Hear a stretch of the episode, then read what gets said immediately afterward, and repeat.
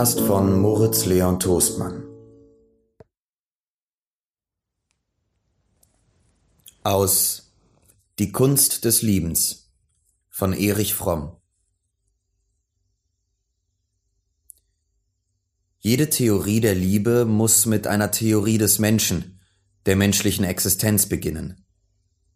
Wenn wir die Liebe oder besser gesagt etwas der Liebe ähnliches auch bei Tieren finden, so sind doch deren Liebesbeziehungen hauptsächlich ein Bestandteil ihres Instinktapparats, während beim Menschen nur noch Überreste seiner Instinktausstattung zu beobachten sind. Das Wesentliche an der Existenz des Menschen ist ja, dass er sich über das Tierreich und seine instinktive Anpassung erhoben hat, dass er die Natur transzendiert hat, wenn er sie auch nie ganz verlässt. Er ist ein Teil von ihr und kann doch nicht in sie zurückkehren, nachdem er sich einmal von ihr losgerissen hat. Nachdem er einmal aus dem Paradies, dem Zustand des ursprünglichen Einsseins mit der Natur, vertrieben ist, verwehren ihm die Cherubim mit flammendem Schwert den Weg, wenn er je versuchen sollte, dorthin zurückzukehren. Der Mensch kann nur vorwärts schreiten, indem er seine Vernunft entwickelt, indem er eine neue, eine menschliche Harmonie findet anstelle der vormenschlichen Harmonie, die unwiederbringlich verloren ist. Mit der Geburt der menschlichen Rasse wie auch des einzelnen Menschen wird der Mensch aus einer Situation, die so unbedingt festgelegt war wie die, der, wie die Instinkte, in eine Situation hineingeschleudert, die nicht festgelegt, sondern ungewiss und offen ist. Nur in Bezug auf die Vergangenheit herrscht Gewissheit und für die Zukunft ist nur der Tod gewiss. Der Mensch ist mit Vernunft ausgestattet. Er ist Leben, das sich seiner selbst bewusst ist. Er besitzt ein Bewusstsein seiner selbst, seiner Mitmenschen, seiner Vergangenheit und der Möglichkeiten seiner Zukunft. Dieses Bewusstsein seiner selbst als einer eigenständigen Größe, das Gewahrwerden dessen, dass er eine kurze Lebensspanne vor sich hat, dass er ohne seinen Willen geboren wurde und gegen seinen Willen sterben wird, dass er vor denen, die er liebt, sterben wird oder sie vor ihm, dass er allein und abgesondert und den Kräften der Natur und der Gesellschaft hilflos ausgeliefert ist. All das macht seine abgesonderte, einsame Existenz zu einem unerträglichen Gefängnis. Er würde dem Wahnsinn verfallen, wenn er sich nicht aus diesem Gefängnis befreien könnte, wenn er nicht in irgendeiner Form seine Hände nach anderen Menschen ausstrecken und sich mit der Welt außerhalb seiner selbst vereinigen könnte. Die Erfahrung dieses Abgetrenntseins erregt Angst, ja, sie ist tatsächlich die Quelle aller Angst. Abgetrennt sein heißt abgeschnitten sein und ohne jene Möglichkeit, die eigenen Kräfte zu nutzen. Daher heißt abgetrennt sein, hilflos sein, unfähig sein, die Welt, Dinge wie Menschen mit eigenen Kräften zu erfassen. Es heißt, dass die Welt über mich herfallen kann, ohne dass ich in der Lage bin, darauf zu reagieren. Daher ist das Abgetrenntsein eine Quelle intensiver Angst. Darüber hinaus erregt es Scham und Schuldgefühle. Diese Erfahrung von Schuld und Scham im Abgetrenntsein kommt in der biblischen Geschichte von Adam und Eva zum Ausdruck. Nachdem Adam und Eva vom Baum der Erkenntnis des Guten und Bösen gegessen haben, nachdem sie ungehorsam waren, Gut und Böse gibt es nur, wenn die Freiheit zum Ungehorsam besteht, nachdem sie dadurch menschlich wurden, dass sie sich von der ursprünglichen animalischen Harmonie mit der Natur emanzipierten, also nach ihrer Geburt als menschliche Wesen erkannten sie, dass sie nackt waren und schämten sich.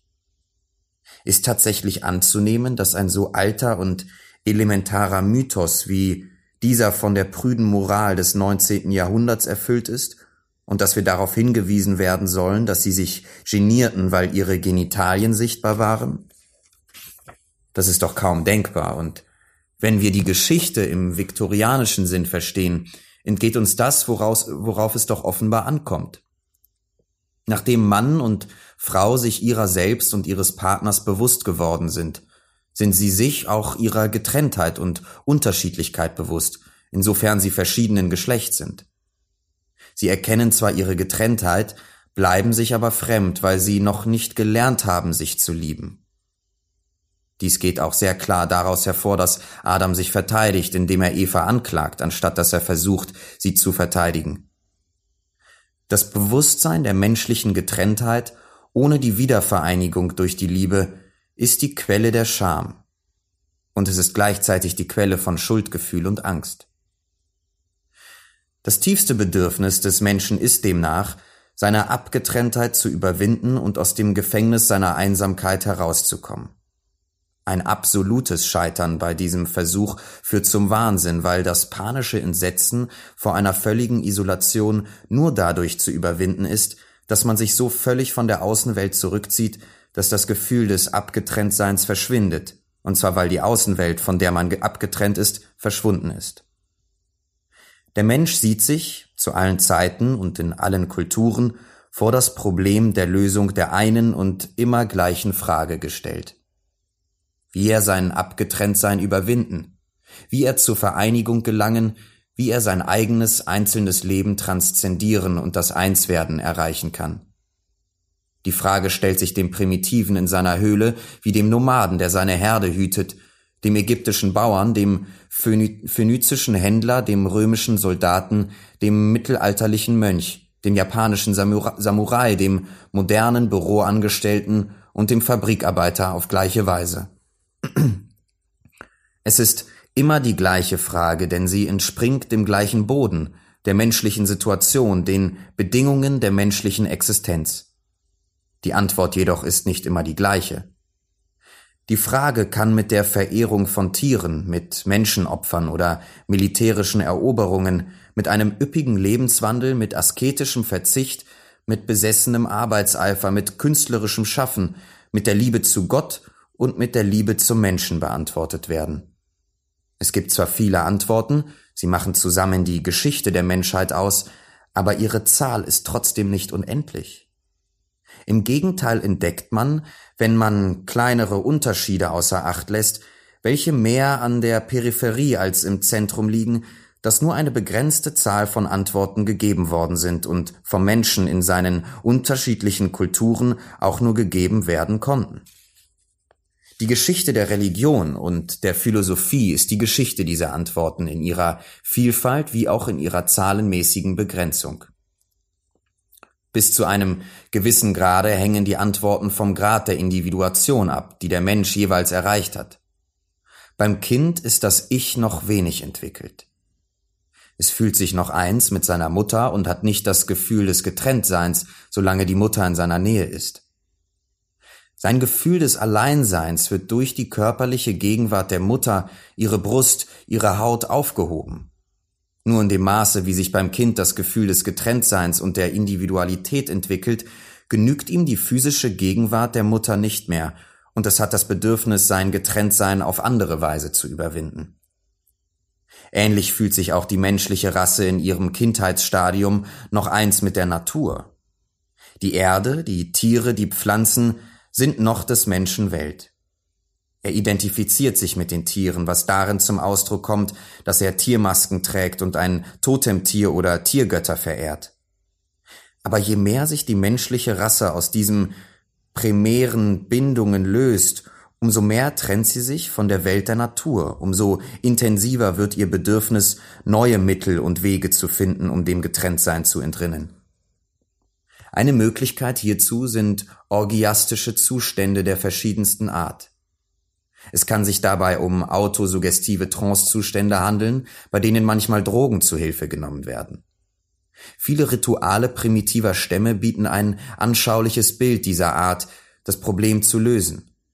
In einem vorübergehenden Zustand der Exaltation verschwindet die Außenwelt und damit auch das Gefühl, von ihr abgesondert zu sein. Werden diese Rituale gemeinsam praktiziert, so kommt das Erlebnis der Vereinigung mit der Gruppe hinzu, was die Wirkung noch erhöht. Eng verwandt mit dieser orgiastischen Lösung ist das sexuelle Erlebnis, das oft mit ihr Hand in Hand geht. Der sexuelle Orgasmus kann einen Zustand herbeiführen, der einem Trancezustand oder der Wirkung gewisser Drogen ähnlich ist. Zu vielen primitiven Ritualen gehören Riten gemeinsamer sexueller Orgien. Es scheint, dass der Mensch nach dem orgiastischen Erlebnis eine Zeit lang weiterleben kann, ohne allzu sehr unter seinem Abgetrenntsein zu leiden. Langsam nimmt dann die Spannung der Angst wieder zu, so dass sie durch die Wiederholung des Rituals wieder gemildert werden muss. Solange diese orgiastischen Zustände in einem Stamm gemeinsam gelebt werden, erzeugen sie keine Angst und keine Schuldgefühle. Sich so zu verhalten ist richtig und sogar eine Tugend, weil alle es tun und weil es von den Medizinmännern und Priestern gebilligt und sogar verlangt wird. Es besteht daher kein Grund für ein schlechtes Gewissen, kein Grund, sich zu schämen. Etwas völlig anderes ist es, wenn ein Einzelner sich in einer Kultur, die diese gemeinsamen Riten aufgegeben hat, für eine solche Lösung entscheidet. Alkoholismus oder Drogenabhängigkeit sind die entsprechenden Auswege für den Einzelnen in einer nicht orgiastischen Kultur. Im Gegensatz zu denen, die sich an der gesellschaftlich sanktionierten Lösungsmethode beteiligen, leiden derartige Einzelgänger an Schuldgefühlen und Gewissensbissen. Sie versuchen zwar, ihrem Abgetrenntsein dadurch zu entrinnen, dass sie ihre Zuflucht zu Alkohol und Rauschgift nehmen, aber wenn das orgiastische Erlebnis vorüber ist, fühlen sie sich nur umso stärker isoliert und immer häufiger und intensiver dazu getrieben. Etwas anderes ist es, wenn jemand seine Zuflucht zum sexuellen Orgasmus nimmt.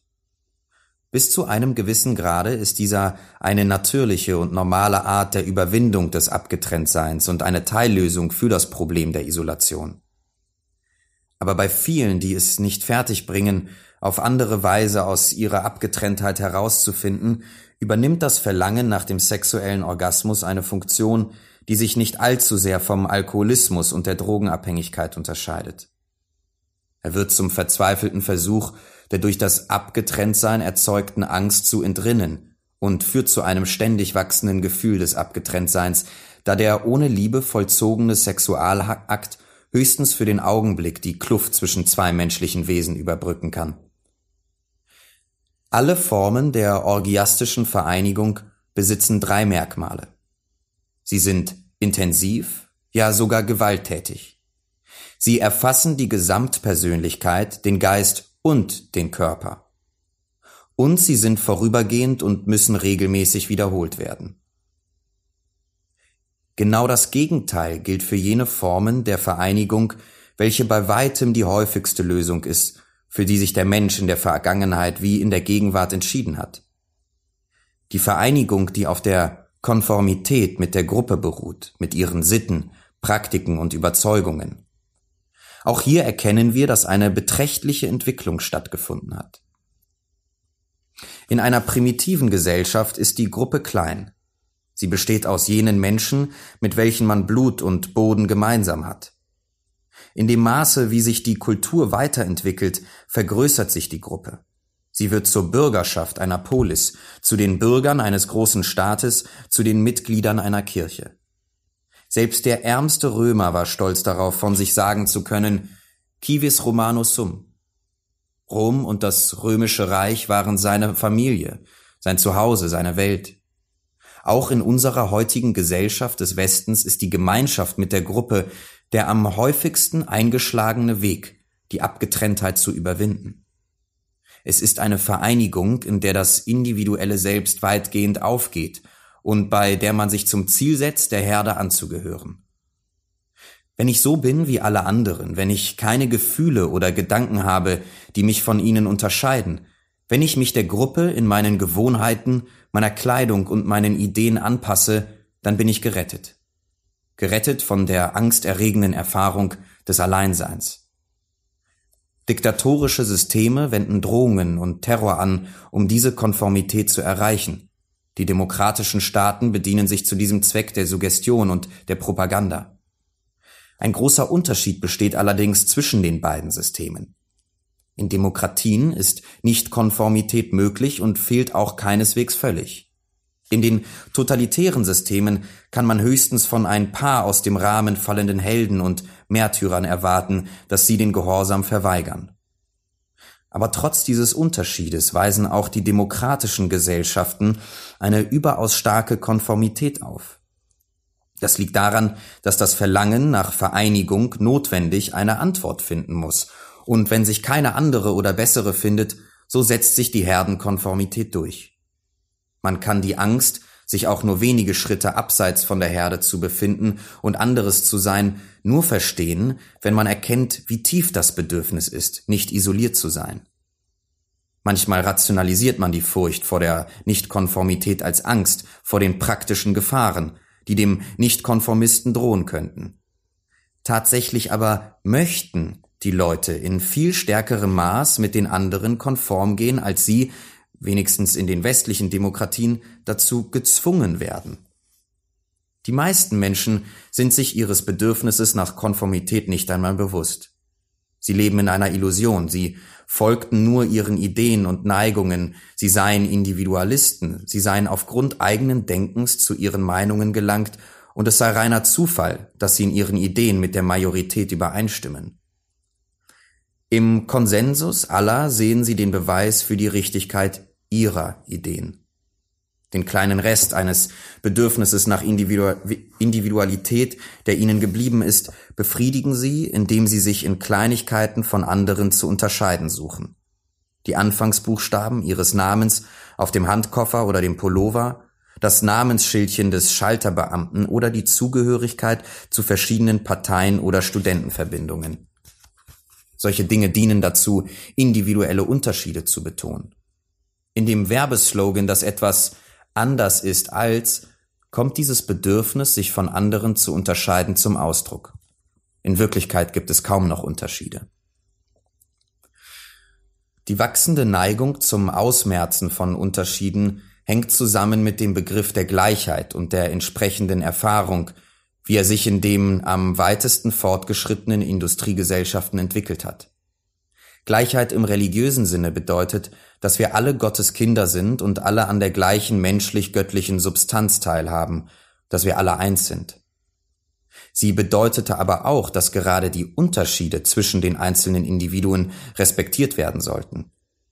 Wir sind zwar alle eins, aber jeder von uns ist zugleich ein einzigartiges Wesen, ein Kosmos für sich. Die Überzeugung von der Einzigartigkeit des Individuums drückt folgender Satz aus dem Talmud beispielhaft aus. Wer ein einziges Leben rettet, hat damit gleichsam die ganze Welt gerettet. Wer ein einziges Leben zerstört, hat damit gleichsam die ganze Welt zerstört. Auch in der westlichen Aufklärungsphilosophie galt Gleichheit als eine Bedingung für die Entwicklung von Individualität.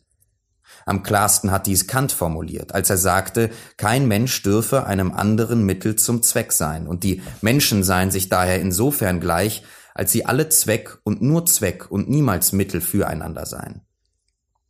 Im Anschluss an die Ideen der Aufklärung haben sozialistische Denker verschiedene Schulen die Gleichheit als die Abschaffung der Ausbeutung bezeichnet, als das Ende der Verwendung des Menschen durch den Menschen ohne Rücksicht darauf, ob dies auf grausame oder humane Weise geschieht.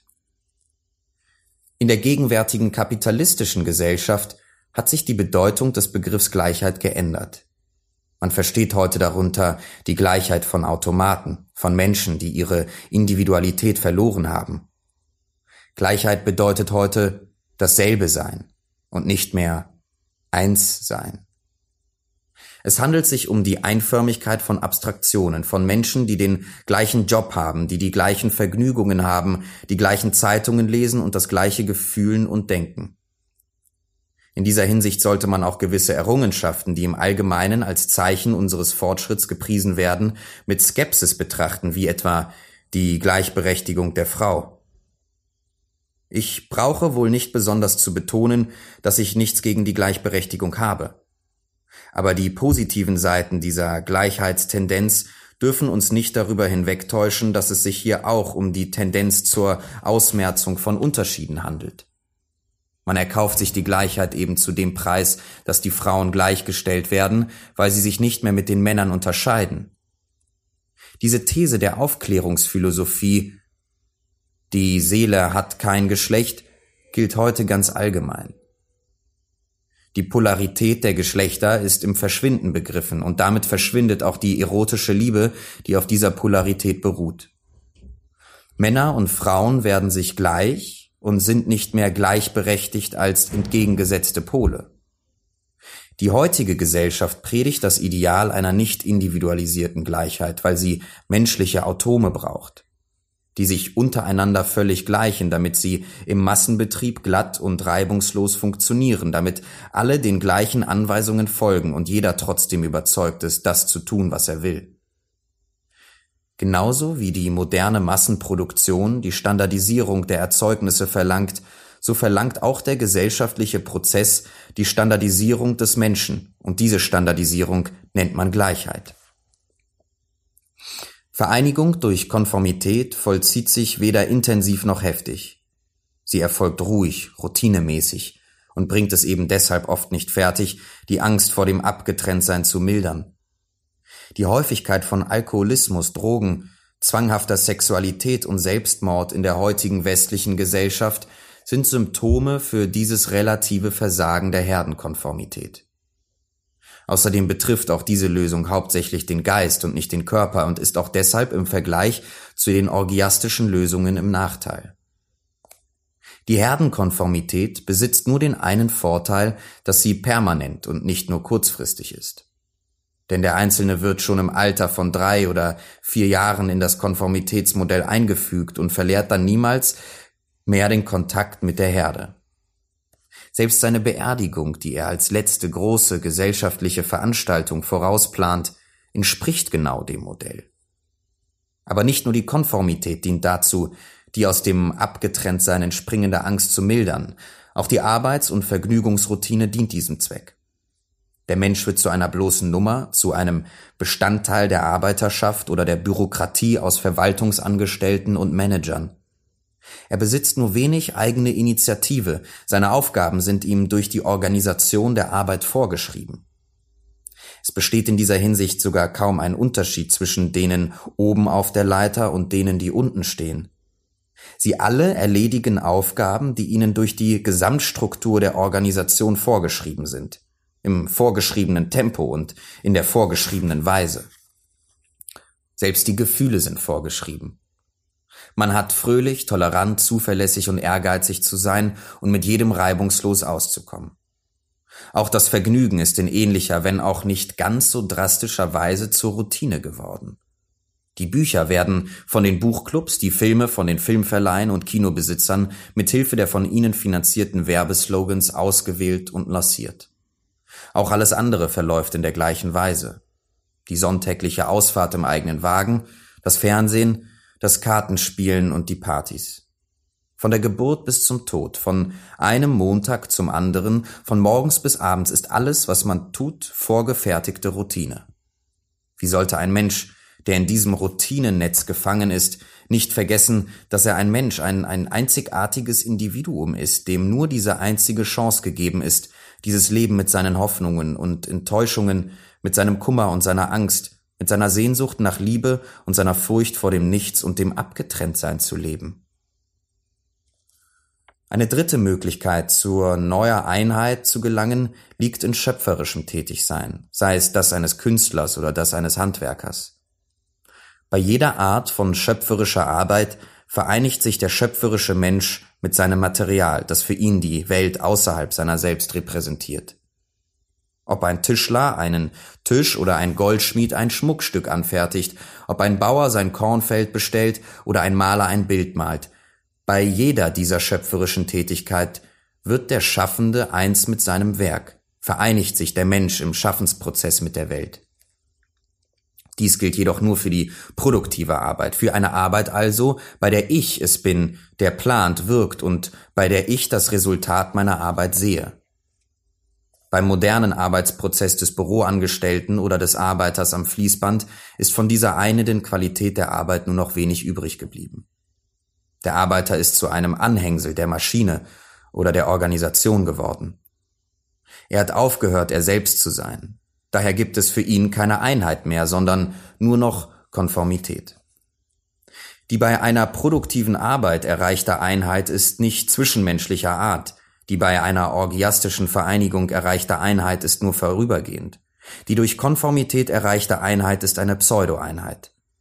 Daher sind alle diese Lösungen nur Teillösungen für das Problem der Existenz. Eine voll befriedigende Antwort findet man nur in der zwischenmenschlichen Einheit, in der Vereinigung mit einem anderen Menschen, in der Liebe. Dieser Wunsch nach einer zwischenmenschlichen Vereinigung ist das stärkste Streben im Menschen. Es ist seine fundamentalste Leidenschaft, es ist die Kraft, welche die menschliche Rasse, die Sippe, die Familie, die Gesellschaft zusammenhält. Gelingt diese Vereinigung nicht, so bedeutet das Wahnsinn oder Vernichtung, Selbstvernichtung oder Vernichtung anderer. Ohne Liebe könnte die Menschheit nicht einen Tag existieren. Wenn wir jedoch den Vollzug einer zwischenmenschlichen Einheit als Liebe bezeichnen, geraten wir in ernste Schwierigkeiten. Zu einer Vereinigung kann man auf verschiedene Weise gelangen, und die Unterschiede sind nicht weniger bedeutsam als das, was die verschiedenen Formen der Liebe miteinander gemeinsam haben. Sollte man sie alle Liebe nennen? Oder sollte man das Wort Liebe jener besonderen Art von Vereinigung vorbehalten, die von allen großen humanistischen Religionen und philosophischen Systemen der letzten 4000 Jahre der Geschichte des Westens und des Ostens als höchste Tugend angesehen wurde? Wie bei allen semantischen Schwierigkeiten gibt es auch hier keine allgemeingültige Antwort. Wir müssen uns darüber klar werden, welche Art von Einheit wir meinen, wenn wir von Liebe sprechen. Beziehen wir uns auf jene Liebe, die ein reifer Mensch als Antwort auf das Existenzproblem gibt, oder sprechen wir von jenen unreifen Formen der Liebe, die man als symbiotische Vereinigung bezeichnen kann? Im Folgenden werde ich nur Ersteres als Liebe bezeichnen, doch möchte ich zunächst über die symbiotische Verbindung sprechen. Die symbiotische Vereinigung besitzt ihr biologisches Modell in der Beziehung zwischen der schwangeren Mutter und dem Fötus. Sie sind zwei und doch eins. Sie leben zusammen. Symbiose. Sie brauchen einander. Der Fötus ist ein Teil der Mutter und empfängt von ihr alles, was er braucht. Die Mutter ist sozusagen seine Welt. Sie füttert ihn, sie beschützt ihn, aber auch ihr eigenes Leben wird durch ihn bereichert. Bei der psychischen symbiotischen Vereinigung sind zwar die beiden Körper voneinander unabhängig, aber die gleiche Art von Bindung existiert auf der psychologischen Ebene. Die passive Form der symbiotischen Vereinigung ist die Unterwerfung oder, wenn wir uns der klinischen Bezeichnung bedienen, der Masochismus. Der masochistische Mensch entrinnt dem unerträglichen Gefühl der Isolation und Abgetrenntheit dadurch, dass er sich zu einem untrennbaren Bestandteil einer anderen Person macht, die ihn lenkt, leitet und beschützt. Sie ist sozusagen sein Leben, sie ist die Luft, die er atmet. Die Macht dessen, dem man sich unterwirft, ist aufgebläht, sei es nun ein Mensch oder ein Gott. Er ist alles, ich bin nichts, außer ein Teil von ihm. Als ein Teil von ihm habe ich Teil an seiner Größe, seiner Macht und Sicherheit. Der masochistisch Orientierte braucht selber keine Entschlüsse zu fassen, er braucht kein Risiko einzugehen. Er ist nie allein, aber er ist nicht unabhängig. Er besitzt keine Integrität. Er ist noch nicht ganz geboren. Im religiösen Kontext bezeichnet man den Gegenstand einer solchen Verehrung als Götzen. Im weltlichen Kontext einer masochistischen Liebesbeziehung herrscht im Wesentlichen der gleiche Mechanismus, nämlich der des Götzendienstes. Die masochistische Beziehung kann mit körperlichem, sexuellem Begehren gekoppelt sein.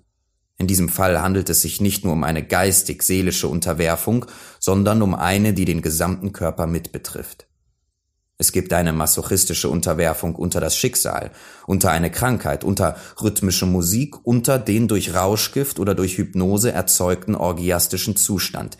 In jedem Fall verzichtet der Betroffene auf seine Integrität, macht er sich zum Instrument eines anderen Menschen oder eines Dings außerhalb seiner selbst.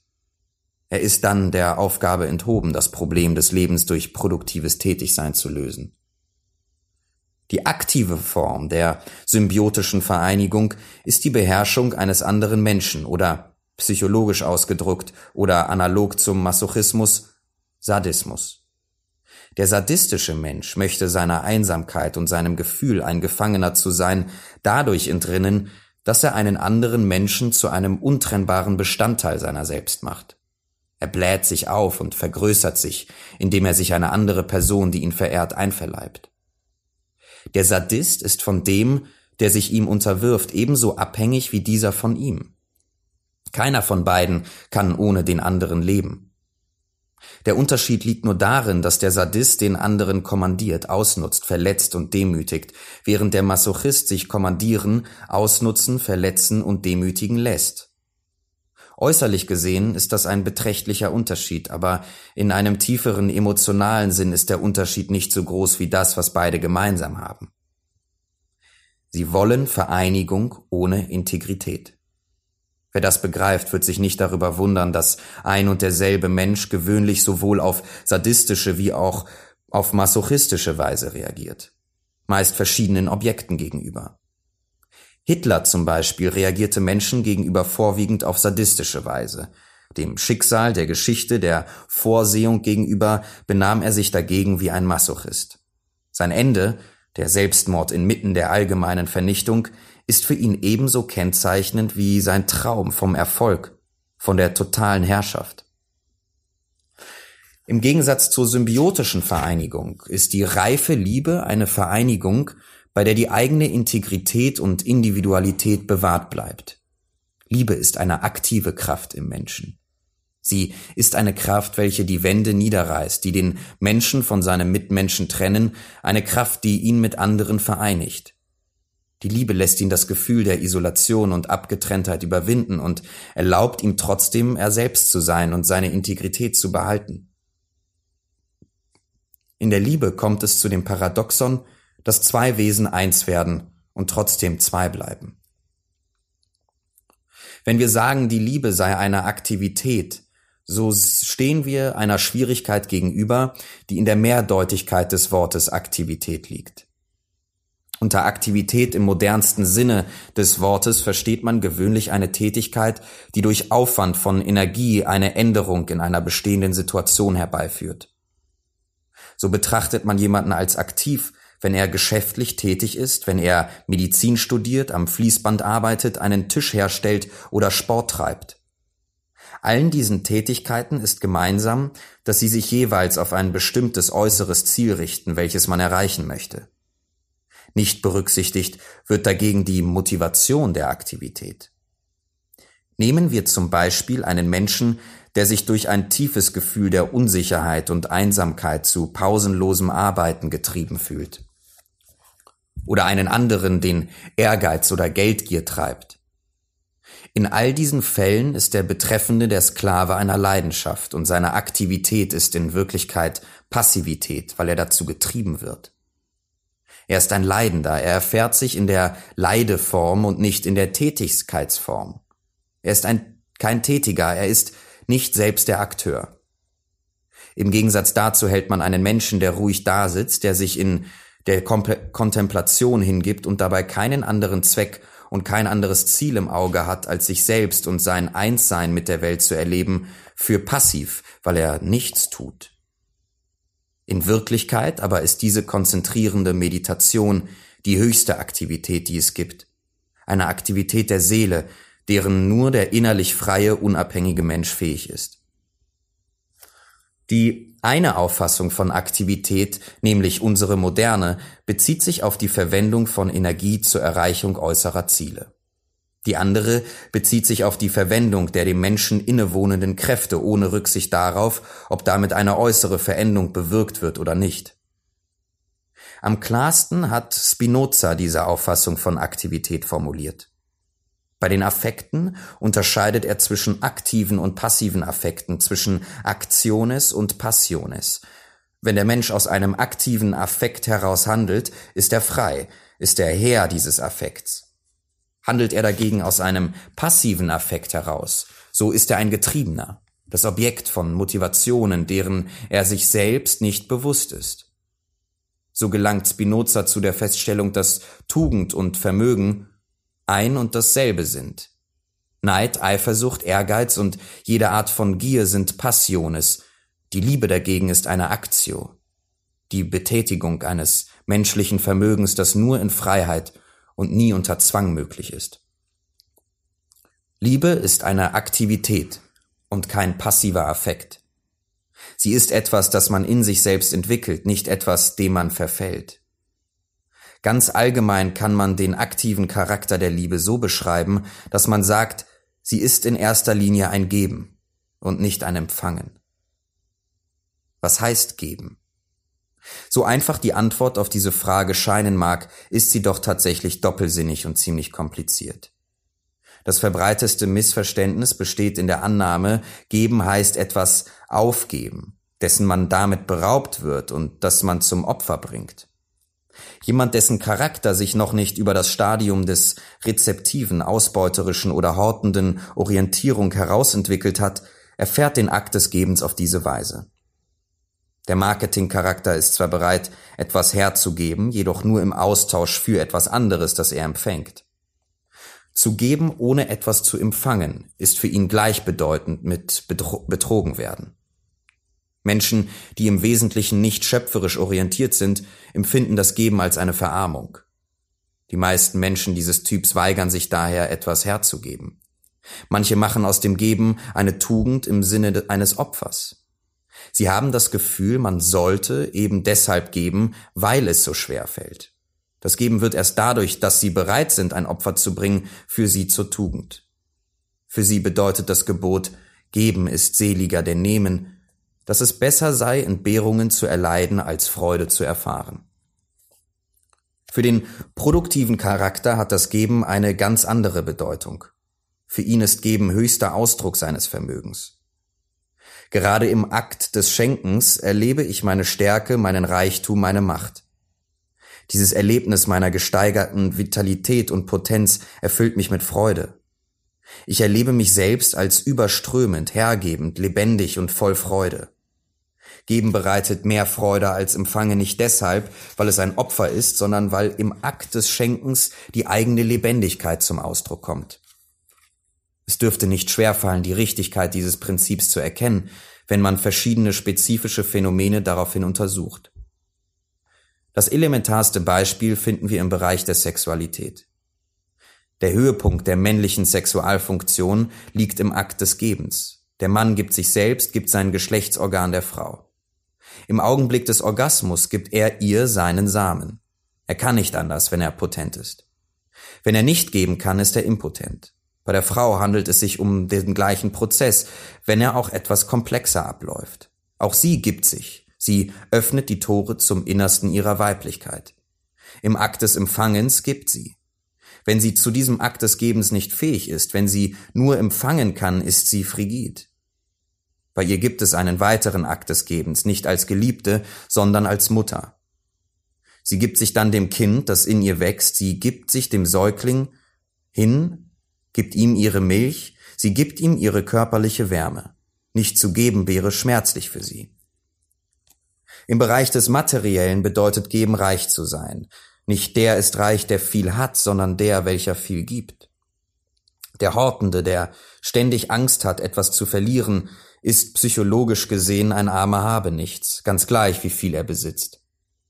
Wer dagegen die Fähigkeit hat, anderen etwas von sich zu geben, ist reich. Er erfährt sich selbst als jemand, der anderen etwas von sich abgeben kann.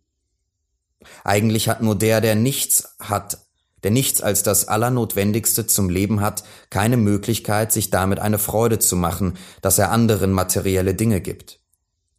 Aber die tagtägliche Erfahrung lehrt, dass es ebenso vom Charakter wie vom tatsächlichen Besitz abhängt, was jemand als sein Existenzminimum ansieht. Bekanntlich sind die Armen eher gewillt zu geben als die Reichen. Dennoch kann Armut, wenn sie ein bestimmtes Maß überschreitet, es unmöglich machen zu geben, und sie ist dann nicht nur wegen der Entbehrungen, die sie unmittelbar verursacht, so erniedrigend, sondern auch, weil sie dem Armen die Freude des Gebens nicht erlaubt. Der wichtigste Bereich des Gebens liegt jedoch nicht im materiellen, sondern im zwischenmenschlichen Bereich. Was gibt ein Mensch dem anderen? Er gibt etwas von sich selbst, vom Kostbarsten, was er besitzt, er gibt etwas von seinem Leben. Das bedeutet nicht unbedingt, dass er sein Leben für den anderen opfert, sondern dass er ihm etwas von dem gibt, was in ihm lebendig ist. Er gibt ihm etwas von seiner Freude, von seinem Interesse, von seinem Verständnis, von seinem Wissen, von seinem Humor, von seiner Traurigkeit, von allem, was in ihm lebendig ist. Indem er dem anderen auf diese Weise etwas von seinem Leben abgibt, bereichert er ihn, steigert er beim anderen das Gefühl des Lebendigseins und verstärkt damit dieses Gefühl des Lebendigseins auch in, in sich selbst. Er gibt nicht, um selbst etwas zu empfangen. Das Geben ist an und für sich eine erlesene Freude. Indem er gibt, kann er nicht kann er nicht umhin, im anderen etwas zum Leben zu erwecken, und dieses zum Leben erweckte strahlt zurück auf ihn. Wenn jemand wahrhaft gibt, wird er ganz von sich selbst etwas zurückempfangen. Zum Geben gehört, dass es auch den anderen zum Geber macht, und beide haben ihre Freude an dem, was sie zum Leben erweckt haben. Im Akt des Gebens wird etwas geboren, und die beiden beteiligten Menschen sind dankbar für das Leben, das für sie beide geboren wurde. Für die Liebe insbesondere bedeutet dies, die Liebe ist eine Macht, die Liebe erzeugt. Impotenz ist die Unfähigkeit, Liebe zu erzeugen. Marx hat diesem Gedanken sehr schönen Ausdruck verliehen, wenn er sagt, setze den Menschen als Menschen und sein Verhältnis zur Welt als ein menschliches voraus. So kannst du Liebe nur gegen Liebe austauschen, Vertrauen nur gegen Vertrauen, etc. Wenn du die Kunst genießen willst, musst du ein künstlerisch gebildeter Mensch sein. Wenn du Einfluss auf andere Menschen ausüben willst, musst du ein wirklich anregend und fördernd auf andere Menschen wirkender Mensch sein. Jedes deiner Verhältnisse zum Menschen und zu der Natur muss eine bestimmte, dem Gegenstand deines Willens entsprechende Äußerung deines wirklichen individuellen Lebens sein. Wenn du liebst, ohne Gegenliebe hervorzurufen, das heißt, wenn dein Lieben als Liebe nicht die Gegenliebe produziert, wenn du durch eine Lebensäußerung als liebender Mensch dich nicht zum geliebten Menschen machst, so ist deine Liebe ohnmächtig, ein Unglück. Aber nicht nur in der Liebe bedeutet Geben empfangen. Der Lehrer lehrt, lernt von seinen Schülern, der Schauspieler wird von seinen Zuschauern angespornt, der Psychoanalytiker wird von seinen Patienten geheilt. Vorausgesetzt, dass sie einander nicht wie leblose Gegenstände behandeln, sondern echt und schöpferisch zueinander in Beziehung treten.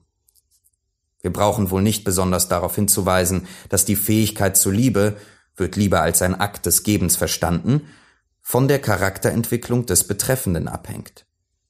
Sie setzt voraus, dass er bereits zu einer vorherrschend produktiven Orientierung gelangt ist. Bei einer solchen Orientierung hat der Betreffende seine Abhängigkeit, sein narzisstisches Allmachtsgefühl, den Wunsch anderer auszubeuten oder den Wunsch zu horten überwunden. Er glaubt an seine eigenen menschlichen Kräfte und hat den Mut, auf seine Kräfte zu vertrauen. In dem Maß, wie ihm diese Eigenschaften fehlen, hat er Angst, sich hinzugeben. Angst zu lieben. Die Liebe ist aber nicht nur ein Geben, ihr aktiver Charakter zeigt sich auch darin, dass sie in allen ihren Formen stets folgende Grundelemente enthält. Fürsorge, Verantwortungsgefühl, Achtung vor dem anderen und Erkenntnis. Dass zur Liebe Fürsorge gehört, zeigt sich am deutlichsten in der Liebe der Mutter zu ihrem Kind. Keine Beteuerung ihrer Liebe käme uns aufrichtig vor, wenn sie es an Fürsorge für das Kind fehlen ließe wenn sie versäumte, es zu ernähren, zu baden und für sein leibliches Wohl zu sorgen. Und wir fühlen uns von ihrer Liebe beeindruckt, wenn wir sehen, wie sie für ihr Kind sorgt. Mit der Liebe zu Tieren und Blumen ist es nicht anders.